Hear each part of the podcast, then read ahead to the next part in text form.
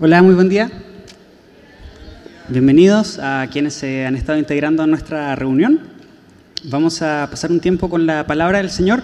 ¿Qué te parece si oramos y le pedimos a Dios que sea Él quien hable el día, el día de hoy? ¿Me acompañas a orar? Señor, muchísimas gracias por, por este día, gracias por tu presencia cotidiana, Señor, desde que nos despertamos hasta que nos dormimos, incluso en nuestro sueño. Tu mano de protección, tu gracia es sobre nosotros, en nosotros. Gracias por cuidarnos, protegernos.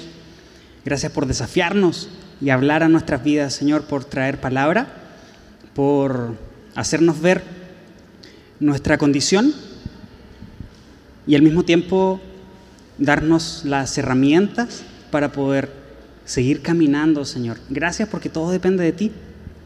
Gracias Señor porque lo que nos resta a nosotros es aceptar tu invitación y rendir nuestra vida para que tu Espíritu Santo empiece a obrar en nuestra mente y en nuestro corazón. Gracias Señor porque sin duda alguna los estándares que nos piden son muy altos, pero al mismo tiempo nos das al Espíritu Santo para poder alcanzarlos. Gracias Señor porque no depende jamás de nosotros, en nuestras propias fuerzas, sino que depende de ti cómo no inclinarnos, cómo no postrarnos en agradecimiento a ti. Muchas gracias Dios. Gracias en el nombre de Jesús. Amén. Vamos a continuar con nuestro estudio de Marcos. En esta ocasión vamos a considerar el capítulo 4 hay un evento interesante que sucede en este capítulo 4. Vamos a considerar, si Dios nos lo permite, desde el verso 1 hasta el verso 25. Y hay, hay varios elementos interesantes y ah, interacciones que se dan entre Jesús y sus discípulos y la multitud de las cuales hoy vamos a tener consideración y vamos a pedir a Dios que sea Él quien, quien hable ¿no? a, nuestras, a nuestros corazones, a nuestras vidas. Hoy vamos a considerar la primera parábola que se presenta aquí en el Evangelio de, el Evangelio de Marcos. Cuando, cuando estaba estudiando esto, yo, y, luego de escuchar todas las predicaciones pasadas ¿no? del, pastor Juve, ya sabes cuando, cuando empiezas a echar a volar su imaginación y nos lleva junto con él y terminamos todos durante el domingo pensando lo que él nos llevó a pensar, ya sabes, del autobús en la playa o cosas como esas, em, sin duda alguna nos ayudan a, poder tener una idea un poco, un, poco, un poco más cercana a nosotros, ¿no? Estaba pensando en qué historia puedo contar y la verdad no se me ocurrió ninguna. No se me ocurrió ninguna. Le preguntaba a mi esposa y le decía, oye, ¿qué puedo contar? Quiero decir algo para hacer notar, no sé si te ha pasado, cuando le quieres explicar algo a alguien y haces el esfuerzo de explicárselo a alguien, según tú lo explicaste con peras y manzanas, así súper fácil, ¿no? Y la persona entiende lo que quiso. Y tú dices, ¿cómo te explico que no es eso lo que quise decir? Tú sigues entendiendo exactamente lo que a ti se te ocurre entender cuando no es lo que yo quise decirte. Eso es lo que quería ejemplificar, ¿no? Y no se me ocurrió, no se me ocurrió nada. Creo que la historia más cercana que tengo es cuando era niño y le pedía permiso a mi mamá para salir y mi mamá me decía que no. Y después de varios intentos me decía, ah, a ver, sal a ver. Y yo como que, ah, pues me dijo que sí y salía, ¿no? ¿Y sabes lo que significa ese sí, no? Allá en Chile no se usa la chancla.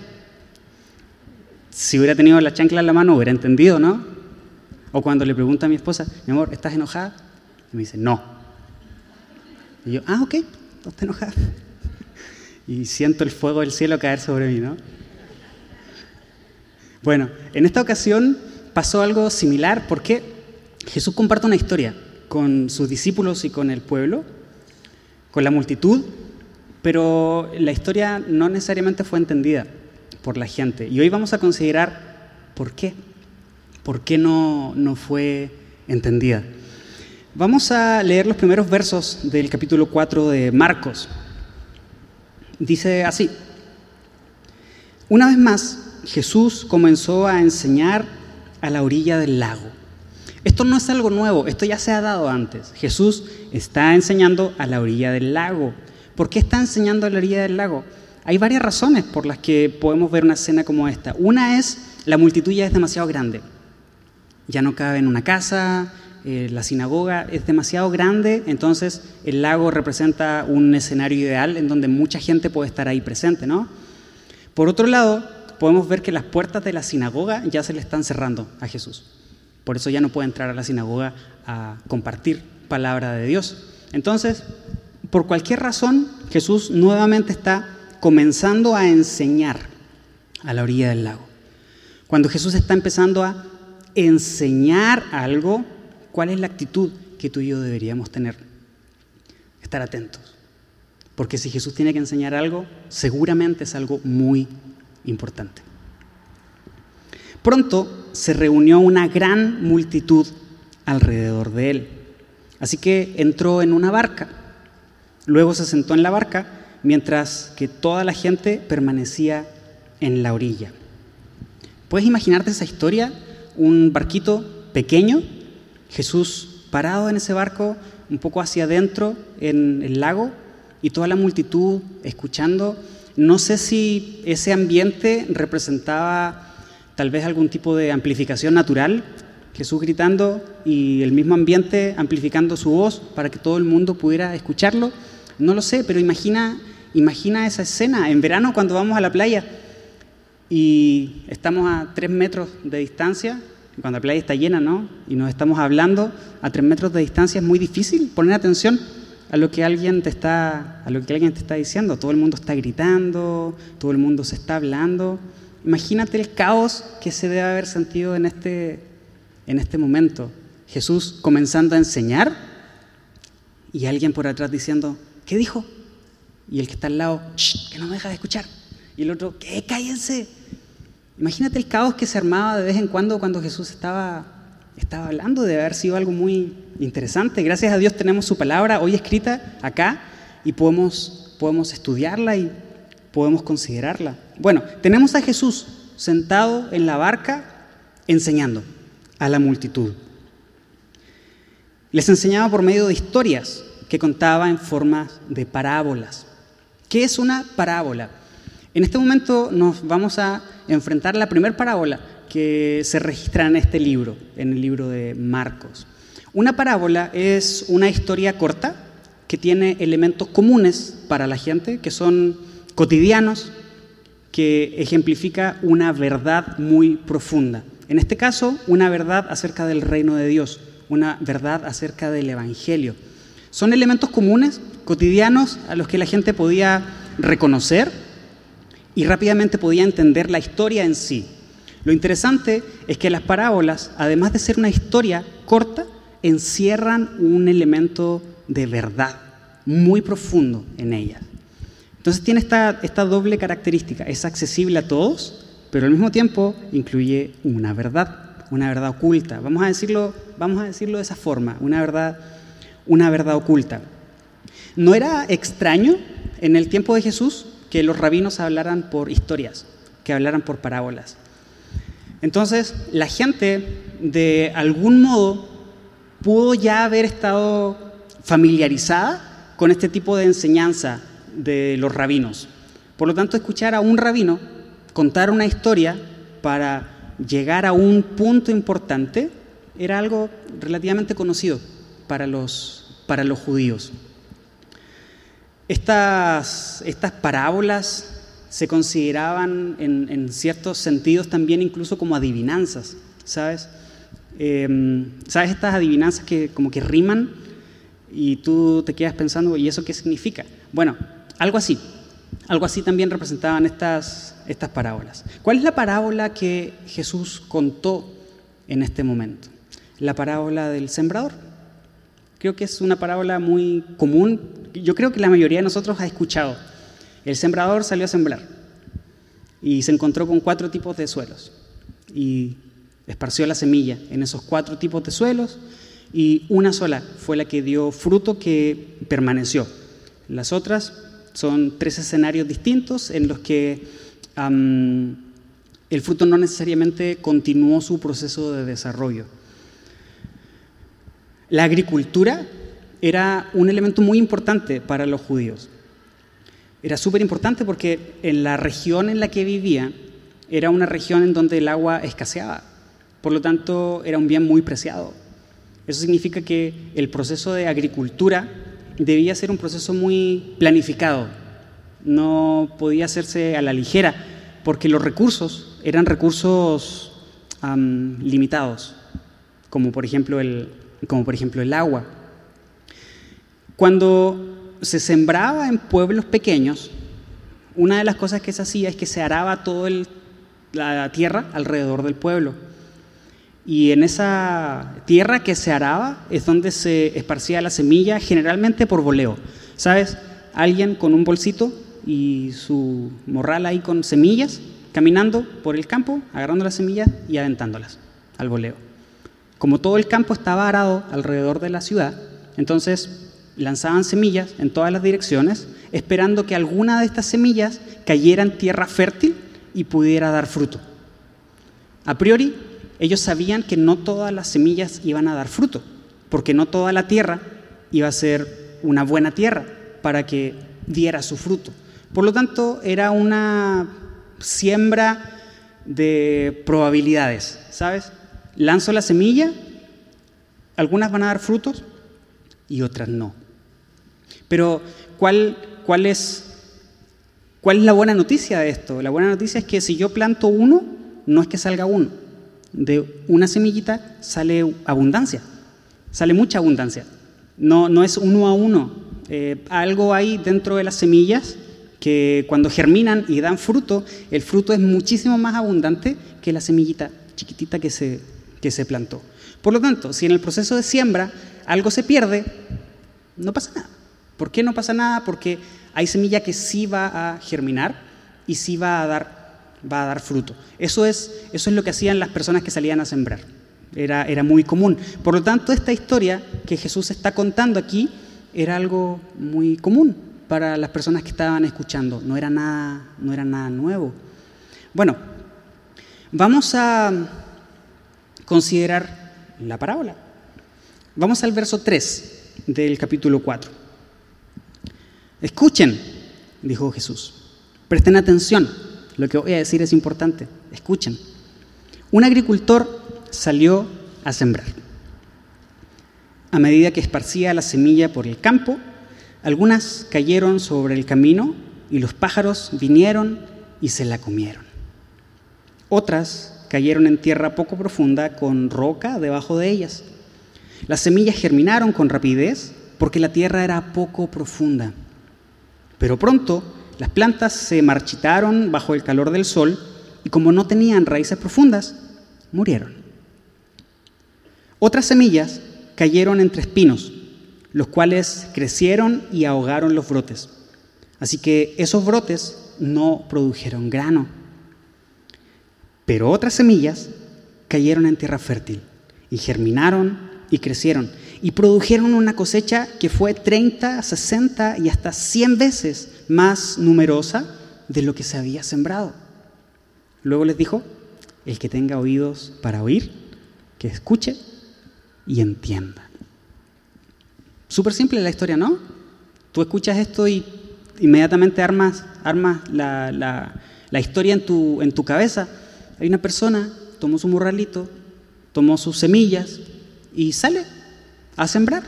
Entonces, en eh, esto de salir a sembrar, toma la semilla y la esparce en la tierra que está frente a él. Entonces se detallan cuatro tipos de suelos en los cuales cayó esta semilla. Uno es en el camino, otro es en tierra poco profunda, otro es en tierra que tiene espinos y otra es en buena tierra. Esos son los cuatro, los cuatro tipos de tierra que se describen en este, en este momento. La tierra que está en el camino, la semilla que cae en el camino, está descrita aquí como una semilla que no continúa su proceso de desarrollo porque vienen los pájaros y se las comen. Es decir, es semilla que no puede entrar, no puede penetrar en el suelo. ¿Por qué no? Ok, te decía hace un momento, todo el suelo alrededor de una ciudad se araba para la siembra, pero de algún modo la gente tenía que entrar y tenía que salir de esa ciudad. Por lo tanto, los caminos, a pesar de ser arados, se iban restableciendo conforme la gente iba saliendo e iba entrando. Entonces, a medida que avanzabas, vas pisando el camino. ¿Qué significa eso? Que la tierra debajo de tus pies se va haciendo cada vez más compacta, cada vez más compacta, cada vez se va endureciendo, se va endureciendo mucho más. Por lo tanto, cuando el sembrador sale y lanza la semilla, hay algunas semillas que caen ahí, en el camino. Por lo tanto, no pueden penetrar la tierra. ¿Por qué no? Porque es tierra que ya está muy compacta, es tierra que está muy apretada, porque la gente está pisando el camino. La gente cotidianamente tiene que entrar y salir de la ciudad por sus propios, por sus propios quehaceres, ¿no? Por lo tanto, la primera semilla cae ahí, en ese terreno muy apretado. La segunda semilla cae en terreno poco profundo, es terreno rocoso. No pienses en rocas así gigantes, piensa en estas piedritas que están abajo de la tierra, pero que forman una capa relativamente dura y que hacen que la tierra que está encima tenga un espesor muy, muy chiquito. Entonces de arriba tú ves y ves la tierra, ¿no? Pero lanzas la semilla ahí y la semilla como que empieza a brotar, pero como no tiene profundidad la tierra, porque abajo es rocoso, las raíces no pueden penetrar y por lo tanto la planta muere. Esto es otro de los escenarios en los que el sembrador lanza la semilla y la semilla no continúa su proceso de desarrollo. El tercero es el que cae entre espinas. Tampoco pienses en una mata así gigante que tiene espinas por todos lados y que sobresale de la tierra. No, estas espinas son espinas que están en la tierra, ahí dentro de la tierra. Es maleza que eventualmente va a crecer. Por lo tanto, cuando lanzan la semilla, esta semilla empieza a germinar, pero paralelo con la semilla también germina la hierba. Entonces, estas espinas terminan ahogando a la semilla y la semilla no puede desarrollarse. Pero el cuarto es una buena tierra. Esa es la historia. Todos aquí la podemos entender. Es una historia muy sencilla, es una historia muy simple. Pero Jesús termina diciendo, el que tenga oídos para oír, que escuche y entienda. ¿Qué significa esto? El que tenga oídos para oír, que escuche y entienda. Pues sí, todos nosotros tenemos oídos, ¿no? ¿Todos escuchamos? Sí. ¿Todos entendemos la historia? Pues al parecer sí. Se nos describe un personaje, se nos describen algunas acciones que él hizo y cuál es el resultado de las acciones. Al parecer lo entendemos. ¿Qué significa esto? Que escuche y entienda.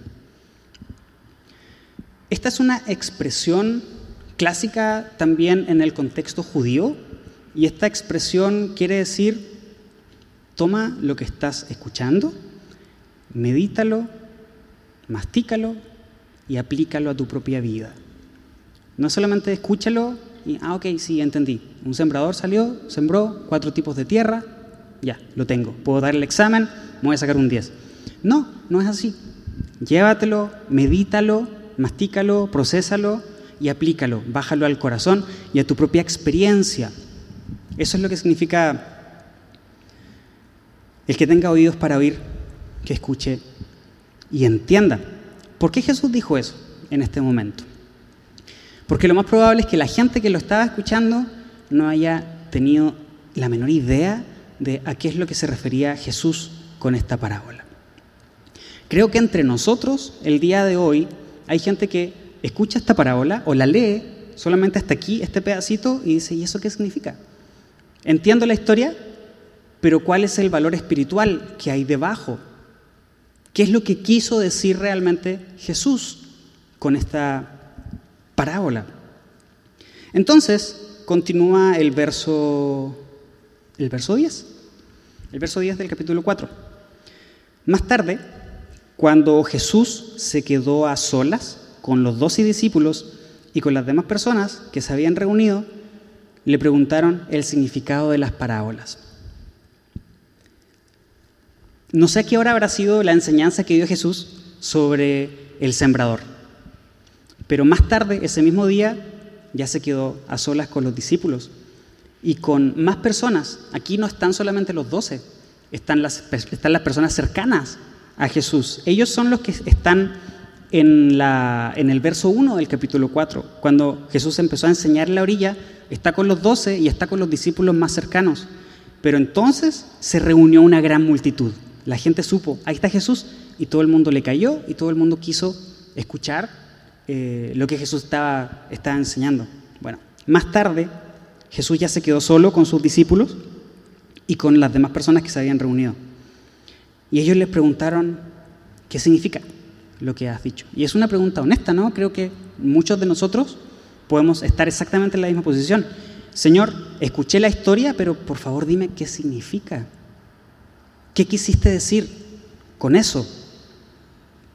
¿Qué contestó Jesús? Verso 11. A ustedes se les permite entender el secreto del reino de Dios, pero utilizo parábolas para hablarles a los de afuera, para que se cumplan las escrituras. Cuando ellos vean lo que hago, no aprenderán nada. Cuando oigan lo que digo, no entenderán. De lo contrario, se volverían a mí y serían perdonados. Qué fuerte suena esto, qué fuerte suenan estas palabras de Jesús. A ustedes se les permite entender el secreto. ¿Te acuerdas cuando comenzábamos y te decía que la, la, parábola tenía como esta doble interpretación? Hay una historia muy cercana a la gente y la gente puede entenderla completamente. Podemos entenderla, pero hay un significado profundo que está incluido dentro de esta historia. Entonces Jesús está diciendo, a ustedes se les permite conocer este secreto, pero a los demás no. Qué fuerte, qué fuerte. Imagínate acercarte con Jesús y que Él te diga, a ti no te está permitido conocer el secreto de esta parábola. Qué, intenso sería ese momento. Y cita un pasaje de Isaías. Cuando ellos vean lo que hago, no aprenderán nada. Cuando oigan lo que digo, no entenderán. De lo contrario, se volverían a mí y serían perdonados. Ese es el propósito de las parábolas. El pasaje que está citando Jesús es Isaías 6, del verso 9 al verso 10 verso 9 y 10. Acompáñame, acompáñame allá, vamos a leer Isaías, capítulo 6, versos 9 y 10. En este capítulo de Isaías 6 se describe el llamamiento de Isaías. Dios se aparece a Isaías y lo llama. Y lo envía ¿A quién enviaré como mensajero a este pueblo y quién irá por nosotros? Isaías responde, aquí estoy, Señor. Heme aquí, Señor. Envíame a mí. Ese es el contexto para el pasaje que vamos a leer. El verso 9 dice, Él me dijo, bien, ve y dile a este pueblo. Escuchen con atención, pero no entiendan. Miren bien, pero no aprendan nada. Endurece el corazón de este pueblo tápales los oídos y ciérrales los ojos. De esa forma no verán con sus ojos, ni oirán con sus oídos, ni comprenderán con su corazón, para que no se vuelvan a mí en busca de sanidad. Cuando leemos un pasaje así, nos da la impresión de que Dios se para. A ti no te quiero enseñar, a ti sí. A ti no. ¿A ti? Mm, tampoco. ¿A ti? A ti sí. O sea, leemos esto y pareciera eso, ¿no? Como si Dios fuera selectivo. Y con algunas personas sí quiero enseñar y a otras personas no. Fíjate que la versión griega, la versión griega de este pasaje dice, ve y dile a este pueblo, cuando ustedes oigan lo que digo, no entenderán. Cuando vean lo que hago, no comprenderán pues el corazón de este pueblo se ha endurecido, y sus oídos no pueden oír y han cerrado sus ojos. Así que sus ojos no pueden ver y sus oídos no pueden oír, y su corazón no puede entender y no pueden volver a mí para que yo los sane. ¿Cuál es, cuál es el detonante de no poder entender lo que Dios quiere decir, según esta versión, es el endurecimiento del corazón. ¿Es Dios quien separa? ¿Quien dice a ti sí y a ti no? ¿Es Dios el selectivo? Según esta versión, es el endurecimiento del corazón. ¡Qué fuerte! ¡Qué fuerte porque no depende de Dios! Entonces, depende de ti y depende de mí. Depende de qué tan dócil, de qué tan arado sea ese corazón o de qué tan endurecido ese corazón. Dios está enviando a Isaías a profetizar al pueblo. Pero de entrada le está diciendo, no te van a escuchar. No van a entender qué es lo que estás diciendo, no te van a poner atención. Entonces podemos preguntarnos, ¿por qué Dios envía a Isaías si sabe que no lo van a escuchar? ¿Se te hace con sentido una pregunta así? Si ya sabes, si ya sabes cómo soy, ¿para qué me invitan, no? Si ya sé que el pueblo no va a escuchar, ¿para qué me envían? ¿Para qué me mandan si ya no va a producir ningún efecto? La gente tiene cerrado su corazón y no va a entender absolutamente nada de lo que quiero decir. No pierdas de vista la parábola que tenemos frente a nosotros la semilla se esparce, alguna cae en tierra fértil y otra, y otra no. Unos versos más adelante en el capítulo 6 de Isaías, verso 13. Si aún sobrevive una décima parte, un remanente, volverá a ser invadida y quemada pero así como el terebinto o el roble dejan un tocón cuando se cortan, también el tocón de Israel será una semilla santa. Aunque Israel no escuche, habrá un remanente que sí escuchará. Por ellos ve y di lo que tengo que decir. El sembrador sale, siembra, lanza la semilla y hay un remanente de esa semilla que cae en buena tierra y que da fruto. Aunque el resto no. Piensa en lo que Dios le dijo a Isaías. Trasládalo a nuestra historia del sembrador. ¿Qué sentido tiene salir a sembrar si sé que la mayor parte de la semilla no va a dar fruto? Tiene todo el sentido porque si hay parte de la semilla que va a dar fruto. Y eso hace que todo valga la pena. Porque de lo contrario, ¿qué comeré la siguiente estación? ¿Sabes? Acompáñame a Juan, el Evangelio de Juan, capítulo 12, versos 37 al 43. Observa lo que dice Juan acerca de la realidad que estaba ocurriendo con Jesús. Juan dice, a pesar de todas las señales milagrosas que Jesús había hecho, la mayoría de la gente aún no creía en él.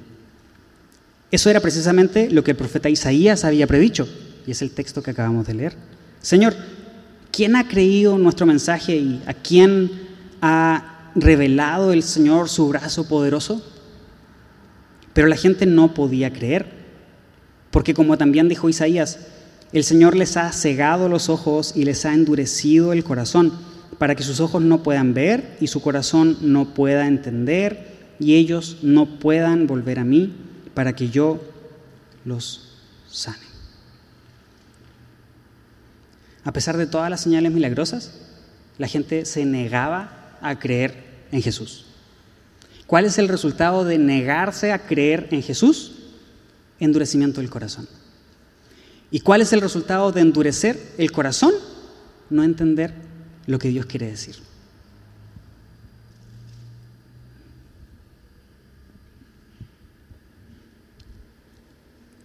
Qué difícil.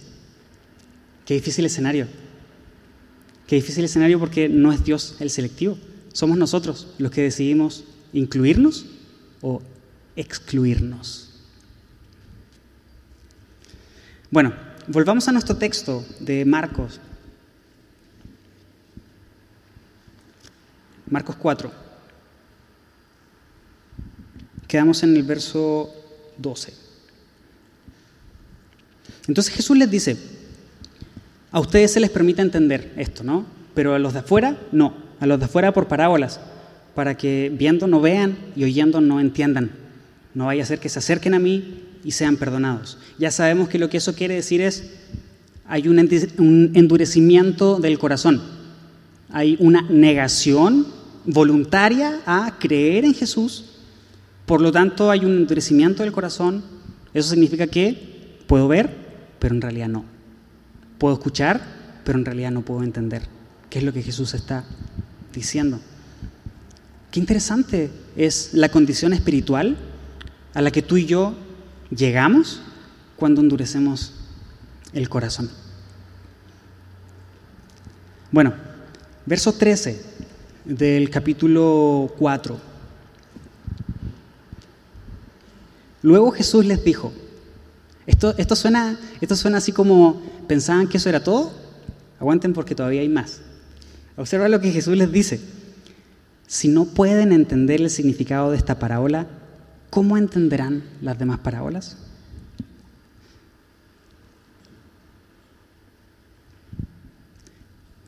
No sé tú, pero cuando yo iba a clase y un profesor me decía esto, algo así como esto, si ni siquiera sabes cuánto es 2 más 2, ¿cómo vas a poder calcular una raíz cuadrada? Dios mío, es cierto, o sea, no, no puedo llegar allá si ni siquiera sé hacer esto. Lo interesante es por qué Jesús les pregunta esto a los discípulos. Porque les dice, si no pueden entender el significado de esta parábola, entonces ¿cómo van a poder entender las demás? Al parecer, Jesús esperaba que ellos pudieran entender, por lo menos ellos, por lo menos los discípulos, pudieran entender el significado de esta parábola. El texto paralelo está en Mateo y está en Lucas, pero en este texto, solamente en este texto de Marcos, aparece esta pregunta de Jesús. Ni siquiera ustedes la entienden. Si ni siquiera ustedes la entienden, ¿cómo van a entender las demás? Entonces viene la explicación. Verso 14. El agricultor siembra las semillas al llevar la palabra de Dios a otros. Esa es la primera parte. El sembrador siembra las semillas al llevar la palabra de Dios. Eso es el verso 3. Un agricultor salió a sembrar. ¿Cómo se explica eso? El agricultor siembra la semilla al llevar la palabra de Dios. ¿Cuál es el primer terreno en el que cae? Verso 4. Algunas cayeron sobre el camino y los pájaros vinieron y se la comieron. Entonces ahora el verso 15 dice, las semillas que cayeron en el camino representan a los que oyen el mensaje, pero enseguida viene Satanás y lo quita. Los que oyen el mensaje, pero enseguida viene Satanás y lo quita. Este es el primer tipo de tierra. El segundo tipo de tierra está en el verso 5. Recuerda, otras cayeron en tierra poco profunda, con roca debajo de ellas, las semillas germinaron con rapidez porque la tierra era poco profunda, pero pronto las plantas se marchitaron bajo el calor del sol y como no tenían raíces profundas, murieron. La explicación de esta se encuentra en el verso 16. Las semillas sobre la tierra rocosa representan a los que oyen el mensaje y de inmediato lo reciben con alegría. Pero como no tienen raíces profundas, no duran mucho. En cuanto tienen problemas o son perseguidos por creer la palabra de Dios, caen. ¿Cuál es el segundo tipo de tierra? Personas que reciben con alegría el mensaje pero en cuanto se viene alguna situación problemática, en cuanto hay alguien que empieza a cuestionar su fe, las personas inmediatamente caen porque la semilla no alcanzó a echar raíces. Tercer tipo de suelo, recordemos, verso 7. Otras semillas cayeron entre espinos, los cuales crecieron y ahogaron los brotes, así que esos brotes no produjeron grano. ¿Dónde se explica eso? En el verso 18.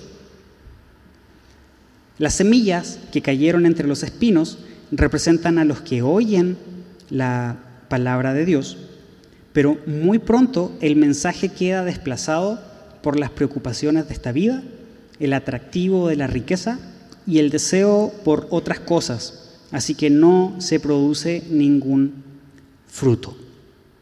¿Qué tipo de tierra, a qué persona representa este tipo de tierra? A las personas que son tentadas y que aceptan ser seducidas por esa tentación. Preocupaciones de esta vida, el atractivo de las riquezas, el deseo por otras cosas. Terminan ahogando la fe, la semilla no alcanza a echar raíces, por lo tanto no hay fruto. Cuarto, verso 8, pero otras semillas cayeron en tierra fértil y germinaron y crecieron y dieron mucho fruto. Verso 20, y las semillas que cayeron en la buena tierra representan a los que oyen y aceptan la palabra de Dios. Y producen una cosecha 30, 60 y hasta 100 veces más numerosa de lo que se había sembrado. Observa una palabra que se menciona aquí en este, en este tipo de suelo, en este tipo de personas. Son los que oyen y aceptan. Son los que oyen y aceptan. En contraposición a rechazar y endurecer el corazón. Escucho, acepto, por lo tanto, la palabra cae en buena tierra. Y si cae en buena tierra, puede dar fruto. Puede dar fruto. Acompáñame rápidamente a Lucas capítulo 8.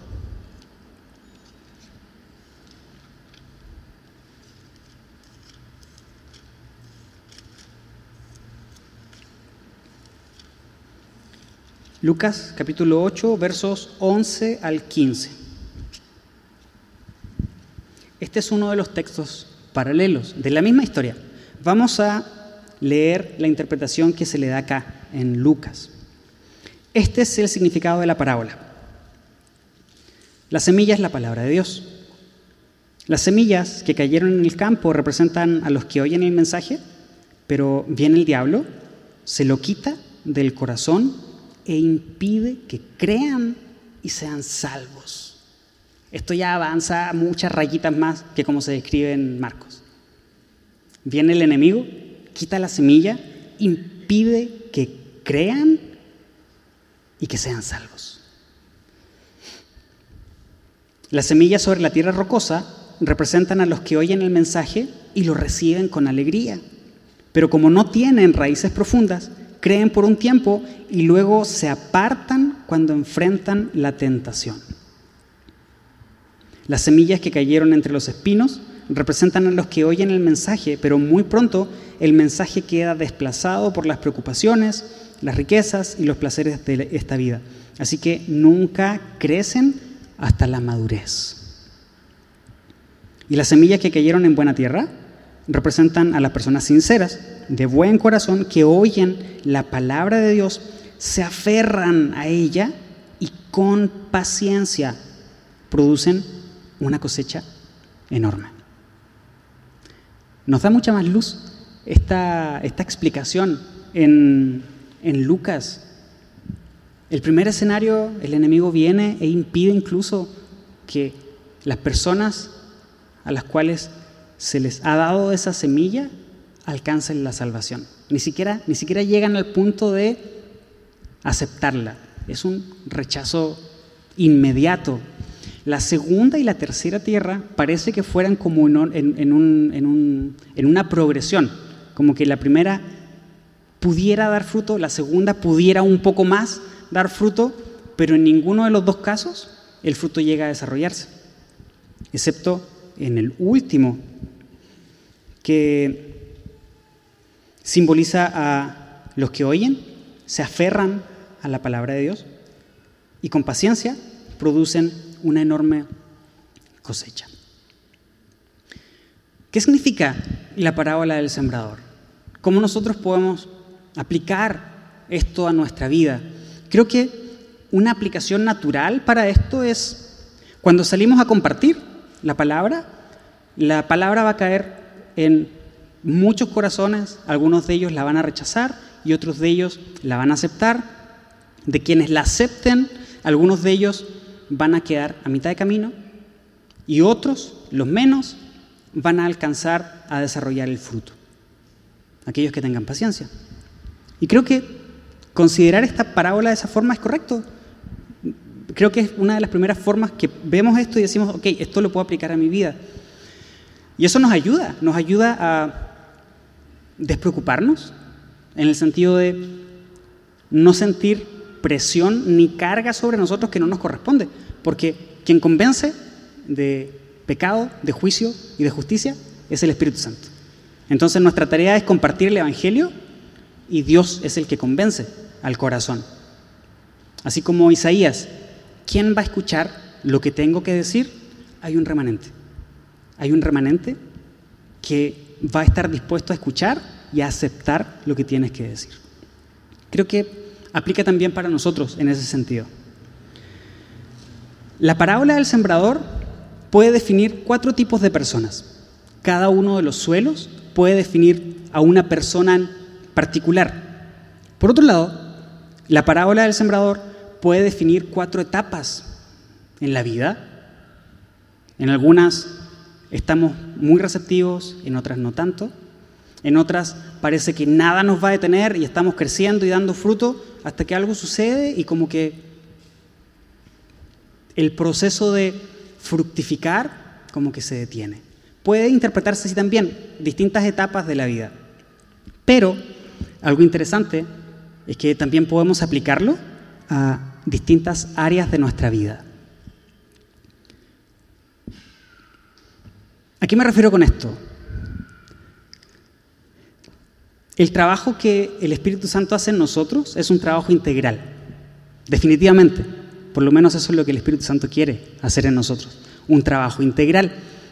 Pero que levante la mano el que no batalla con algo. Que levante la mano el que todas las áreas de su vida son así de fácil de trabajarlas y de salir adelante y de progresar. Todos batallamos con algo. Puede que alguno el relacionarse con otras personas de manera sana no sea ningún problema. Y para eso abro mi corazón y permito que sea Él quien me ayude a relacionarme. Pero puede que, por otro lado, no quiera abrirle mi bolsillo al Señor. No quiero que Dios se meta en mis finanzas. Eso es mío. No quiero que Dios participe de eso.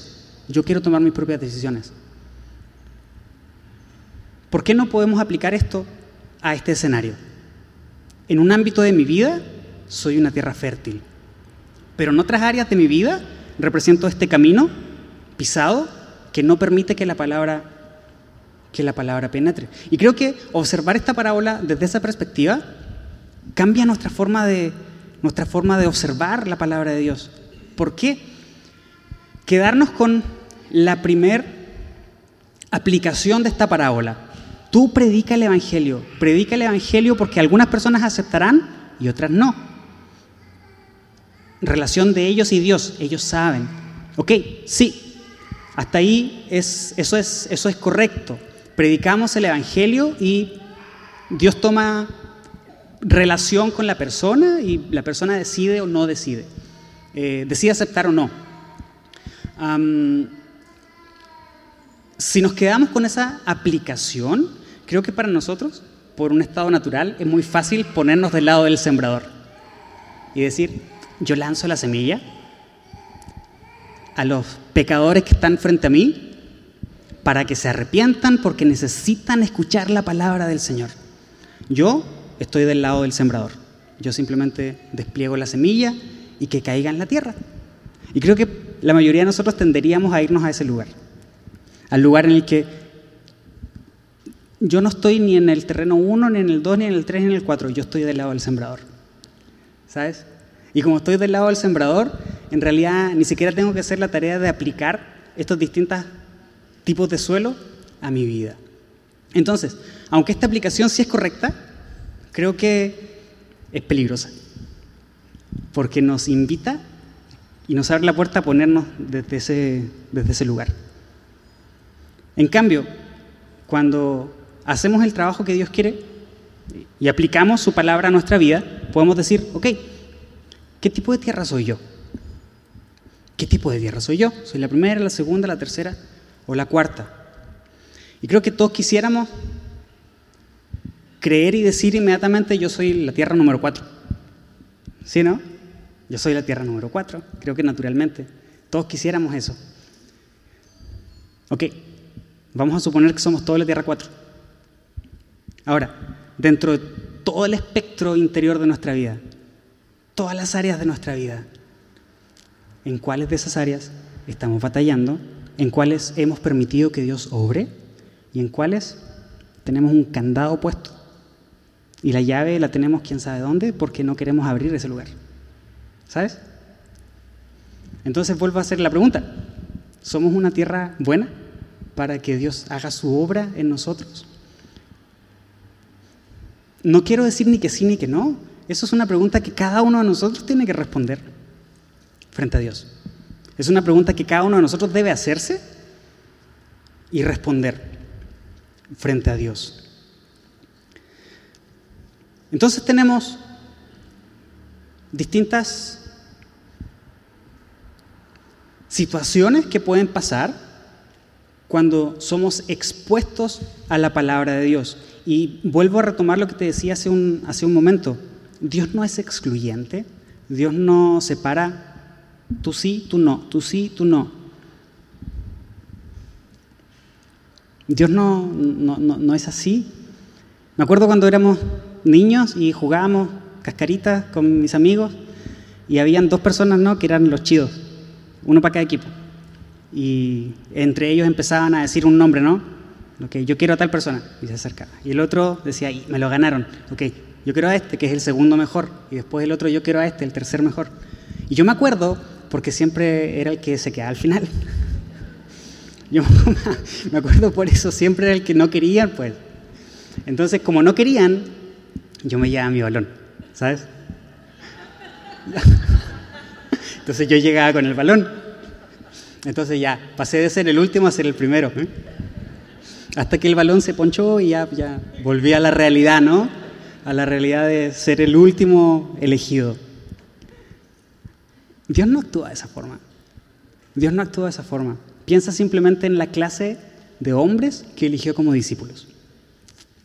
Esas joyitas que eligió como discípulos. Si nosotros tuviéramos que hablar un club, armar ahorita un club de discípulos, creo que ninguno de nosotros elegiría ninguno de los que Jesús eligió. Simplemente por evitar conflictos a veces. No quiero a esta persona porque el testimonio de esta persona no es muy bueno frente a los demás, por lo tanto eso me va a desperfilar. No quiero poner a este porque este es un radical y este de acá era un vendido hacia los romanos. Entonces, entre ellos va a haber pugna constantemente. De hecho, la semana pasada considerábamos eso, ¿no? Un discípulo seguía con la espada aquí, listo para sacarla y enfrentar a quien se le pusiera por delante. Joyitas de hombres eligió el Señor. Y entre ellos, ahora estamos tú y yo. Joyitas. También, ¿no? Bueno, Dios no actúa de esa manera. Dios no actúa seleccionando. ¿Cuál es el filtro? El filtro lo ponemos tú y yo. El corazón. El corazón. Un corazón dispuesto que acepta, abraza y con paciencia y perseverancia sigue el camino de la fe. Es un corazón que da fruto. Pero un corazón que rechaza la palabra de Dios es un corazón que no le queda de otra que endurecerse y por lo tanto no tener la capacidad de entender qué es lo que Dios quiere decir. Continúa nuestro, nuestro pasaje de Marcos. Quedamos en el verso 20. Termina la explicación de Jesús sobre la parábola del sembrador y continúa ahora Jesús diciendo en el verso 21. En este momento hace una pregunta. ¿Acaso alguien encendería una lámpara y luego la pondría debajo de una canasta o de una cama? Claro que no. Una lámpara se coloca en un lugar alto donde su luz alumbre, pues todo lo que está escondido tarde o temprano se descubrirá y todo secreto saldrá a la luz. El que tenga oídos para oír, que escuche y entienda. ¿Cómo se relaciona esto con lo anterior? ¿Por qué Jesús contó esto inmediatamente de terminar con la parábola del sembrador? Algunos aceptan, otros no. Y de los que aceptan, hay distintos grados de aceptación. Algunos aceptan con todo su corazón y dan fruto. Otros se quedan a mitad de camino porque no alcanzan a echar raíces. Entonces ahora viene esta pregunta. ¿Quién enciende una lámpara y luego la pone debajo de una canasta o de una cama? Todo lo que está escondido tarde o temprano se descubrirá y todo secreto saldrá a la luz. Cuando Jesús menciona que una lámpara se coloca en un lugar alto donde su luz alumbre, si consideramos lo que habíamos leído antes, tiene que ver con los frutos que una persona puede dar. Si una persona ha aceptado el mensaje del Señor y la semilla empieza a germinar porque ha caído en buena tierra y comienza a echar raíces y esas raíces permiten que la planta la semilla se fortalezca y empiece a dar fruto, ese fruto inevitablemente se va a observar. Inevitablemente el fruto se va a observar.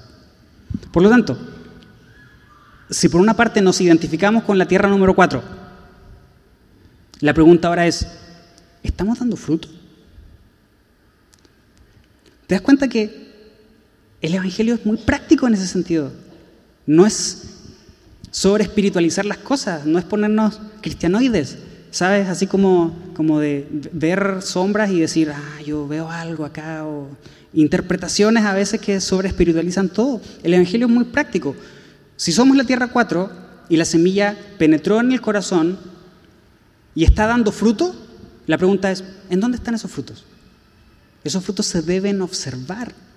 Esos frutos se deben observar. Por otro lado, si la semilla cae en esta tierra pisoteada, que no permite que germine, eso también sale a la luz. Alguien que ha decidido cerrar su vida a Dios muestra evidencia de aquello. Y sé que conoces a más de una persona que está en esa situación. Y sé que tal vez te puedes ver a ti mismo y decir, yo estuve en esa situación en algún momento. Cerré mi vida a Dios y pude ver la consecuencia de eso. Vuelvo al punto de vista positivo. Bueno, si la semilla cayó en buena tierra, entonces ¿dónde están esos frutos? Eso se debe observar. Acompáñame rápidamente a Santiago, capítulo 1.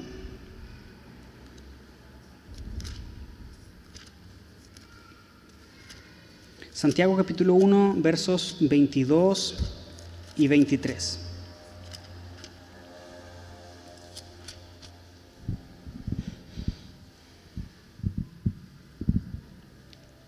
No solo escuchen la palabra de Dios, tienen que ponerla en práctica. De lo contrario, solamente se engañan a sí mismos. Pues si escuchas la palabra de Dios, pero no la obedeces, sería como ver tu cara en un espejo. ¿Te ves a ti mismo? pero luego te alejas y te olvidas cómo eres. ¿En dónde están los frutos? ¿En dónde está la evidencia de que tú y yo representamos una buena tierra? Una tierra fértil en la cual la palabra de Dios da su fruto. En las obras. En las obras. ¿Únicamente en las obras? Por supuesto que no. Por supuesto que no. Acompáñame a Gálatas capítulo 5.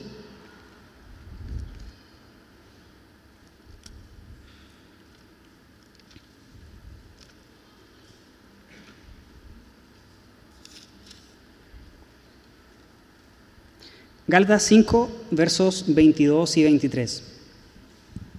Dice así, en cambio la clase de fruto que el Espíritu produce en nuestras vidas es amor, alegría, paz, paciencia, gentileza, bondad, fidelidad, humildad y control propio. no existen leyes contra esas cosas. Observa el singular, el singular de esta declaración, el fruto. Observa el fruto que el Espíritu Santo produce en nosotros y detalla todos estos elementos. No podemos considerar los frutos del Espíritu como áreas separadas en las cuales, ok, sí, estoy creciendo en amor, pero no estoy creciendo en humildad. Estoy creciendo en bondad, pero no estoy creciendo en control propio. Tengo paciencia, pero no soy fiel. El fruto del Espíritu es uno y se da por la germinación del Evangelio en nuestro corazón. Por lo tanto, vuelvo a preguntar, ¿estamos dando fruto? ¿Estamos evidenciando el fruto que se da cuando una semilla germina en buena tierra? Es una pregunta que tú y yo tenemos que responder. Frente a Dios no hay nada que podemos hacer, no le podemos sacar. Esa pregunta la tenemos que responder. Volvemos a nuestro pasaje de Marcos.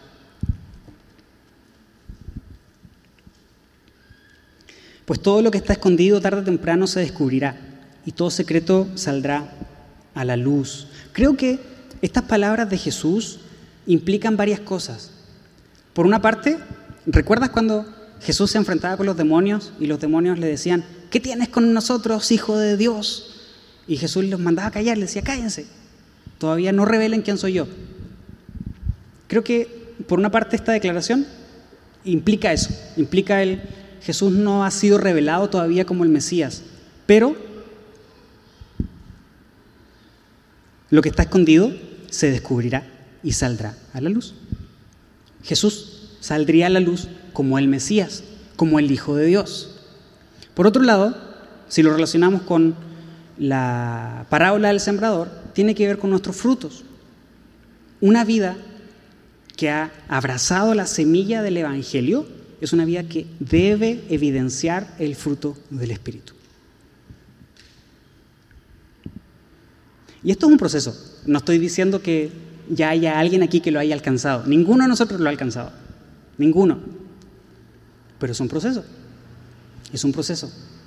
Así como la planta, cuando recién está dando sus primeros brotes, ¿sabes? Cuando recién está dando sus primeros brotes, tú no puedes tomar ese brote, esa hojita que está saliendo y jalarlo como para acelerar el proceso, ¿sabes? Para que la planta crezca más rápido. Porque la vas a romper. No puedes acelerar el proceso. En nuestra vida espiritual es un proceso, es un proceso. No podemos saltarnos etapas. Necesitamos seguir los tiempos determinados por Dios. Necesitamos seguir los tiempos determinados por Dios.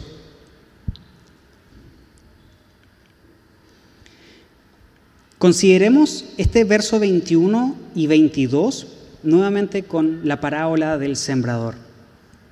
Si es Cristo el que todavía no se ha revelado como el Mesías, pero sí lo hará, sí se revelará como Mesías, entonces creo que la pregunta es, en esta parábola, esta semilla que representa el Evangelio, la palabra de Dios, Cristo mismo, Cristo, Jesús, la pregunta es, ¿Jesús está presente en tu corazón?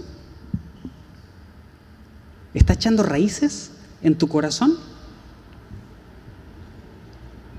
La parábola del sembrador toma una perspectiva totalmente diferente cuando lo vemos desde, desde este punto de vista.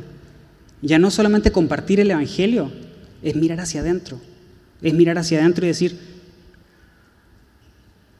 el Evangelio, Jesús, Cristo mismo, está haciendo vida en mí? ¿De verdad soy una tierra fértil? No estoy poniendo en cuestionamiento si eres una tierra fértil o no. De hecho, cuando Jesús compartió esta parábola, la compartió frente a una multitud. Esta parábola primero se aplicó a ellos. De esta gran multitud, muy pocos van a representar una buena tierra. El resto, o no escuchan, o sí escuchan, pero no van a crecer. Muy poquitos. De toda esta multitud que hay aquí hoy, pocos representan buena tierra. Algunos otros corresponden a la tierra, el primer tipo de tierra, otros al segundo y otros al tercero. Esta palabra también se aplica a nosotros el día de hoy. Entonces vuelvo a preguntar, ¿qué tipo de tierra somos nosotros? ¿Qué tipo de tierra queremos ser? Y para responder a esa pregunta podemos partir diciendo, ¿qué tan abierto estoy a escuchar el consejo de Dios? ¿Qué tan abierto estoy a entender lo que Dios quiere decir? ¿Te acuerdas cuando te decía al principio de la, de la plática, cuando le preguntaba a mi esposa si estaba enojada y ella me decía que no? Y yo decía, ah, pues ok, está bien pues. Me dijo que no, ok. Estoy entendiendo lo que yo quiero entender. Si observo, me voy a dar cuenta que no es así. me voy a dar cuenta que sí está enojada. Cuando Dios habla en nuestra vida, ¿cuántas veces nos hacemos los que aquí no pasa nada? Como que ahí viene, ahí viene la palabra, ¿no? Y como que nos hacemos así para que pase al que está atrás. Y le toque al que está atrás, o a quien, a quien se deje, ¿no? Porque yo soy buena tierra. Entonces, yo no tengo que hacer el ejercicio de aplicar esto a mi vida, porque yo sé que la persona que está aquí a mi lado sí lo necesita. De verdad. Esta es la persona que tiene que escuchar esto y preguntarse a sí mismo, porque no está mostrando fruto. El Evangelio es personal. El Evangelio es una confrontación personal. Por lo tanto, vale toda la pena que nos preguntemos a nosotros mismos. Finalmente, versos 24 y 25. Luego agregó Jesús, presten mucha atención a lo que oyen. Cuanto más atentamente escuchen, tanto más entendimiento les será dado. Y se les dará aún más. A los que escuchan mis enseñanzas se les dará más entendimiento, pero a los que no escuchan se les quitará aún lo poco que entiendan. Observa cómo empieza este verso, verso 24. Presten mucha atención a lo que oyen. Presten mucha atención a lo que oyen. Nuestra mente es un terreno que puede ser arado para sembrar algo. Lo que sea. De hecho, tú y yo aramos nuestra mente y aramos nuestro corazón con lo que consumimos, con quién nos relacionamos, con la literatura que leemos, con las películas que vemos. Estamos arando nuestra mente y nuestro corazón. ¿Por qué crees que hoy hay tanta diversidad de pensamientos? ¿Por qué hay tanta moral de situación? ¿Sabes? ¿Por qué crees tú que, hay, que, estamos viviendo en, esta, en esta etapa en la que no hay algo normativo, sino que en realidad cualquiera es libre de creer lo que quiera? ¿Por qué? Porque esta es mi experiencia. Esto es lo que yo siento. Por lo tanto, si yo lo siento, es real y no hay nada que sea normativo, ¿no?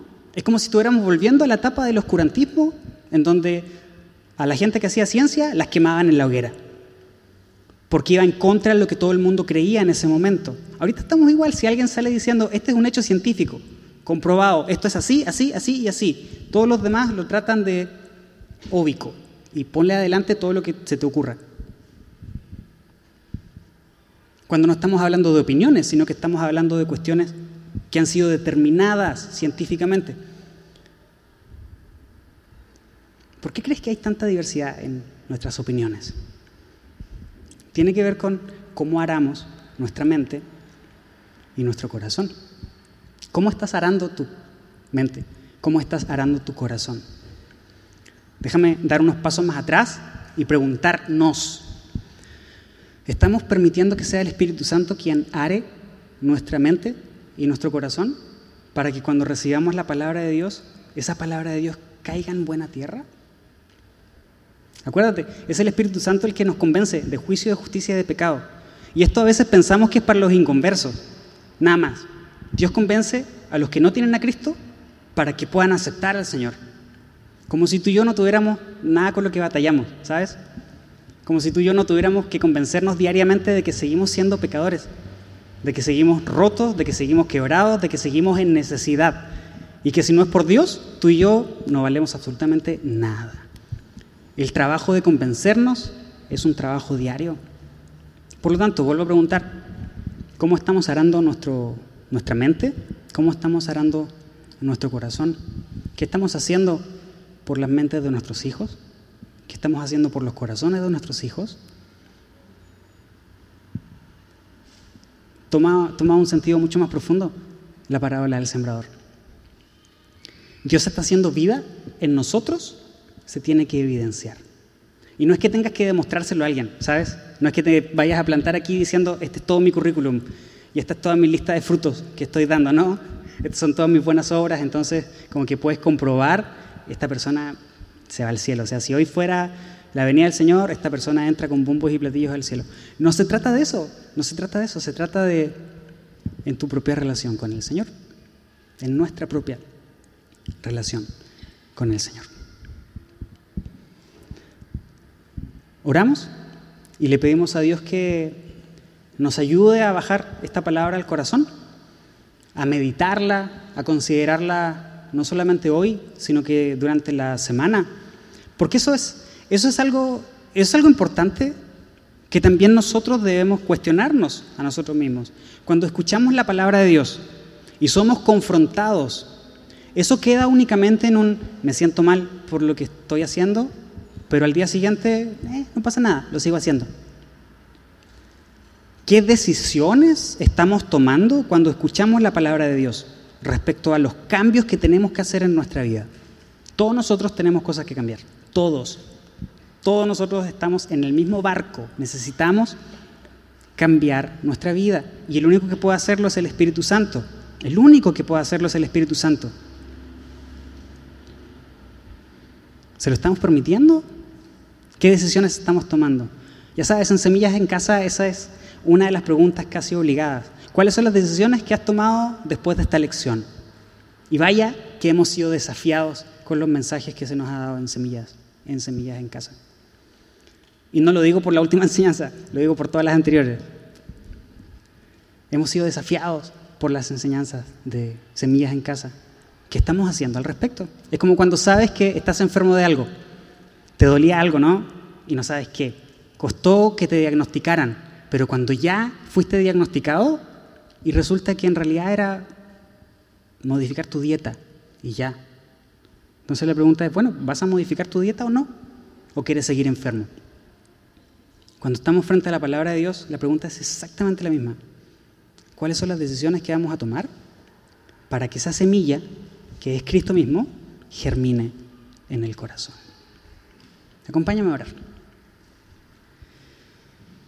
Señor, gracias, gracias por tu palabra, gracias porque traes confrontación, pero al mismo tiempo traes amor y esperanza, Señor. De hecho, siempre, siempre que nos confrontas, Señor, es con base en el amor que nos has tenido desde el principio del tiempo, Señor, y nos tendrás hasta el final del tiempo. Gracias, Señor. Gracias por eso. Dios, ayúdanos a pensar en esto, ayúdanos a meditarlo, ayúdanos a entenderlo. Sin la revelación tuya no podemos entender las verdades espirituales. Sin tu revelación, Espíritu Santo, nos quedamos únicamente en este plano material, terrenal, creyendo que sabemos, pero en realidad súper perdidos, Señor, sin un norte claro. Enséñanos que la vida espiritual se considera la luz de tu Espíritu Santo. Enséñanos a observar nuestra vida. Y así como decía David, examina, Señor, mi corazón para que podamos entender si hay en nuestro corazón camino de perversidad y camino de maldad, camino que nos aleje de ti, Señor. Pero al mismo tiempo, danos fortaleza en nuestro carácter para con humildad reconocer que te necesitamos y al mismo tiempo permitir que transformes nuestra forma de pensar y nuestra forma de sentir. Te amamos, Señor. Queremos ser buena tierra, queremos ser tierra en la cual tu palabra germine, que la vida de Cristo Jesús se haga evidente en nosotros y que el fruto de tu Santo Espíritu sea patente en nuestra vida. Te adoramos, Señor. Te amamos. Muchas, muchas gracias, Señor. Muchas gracias.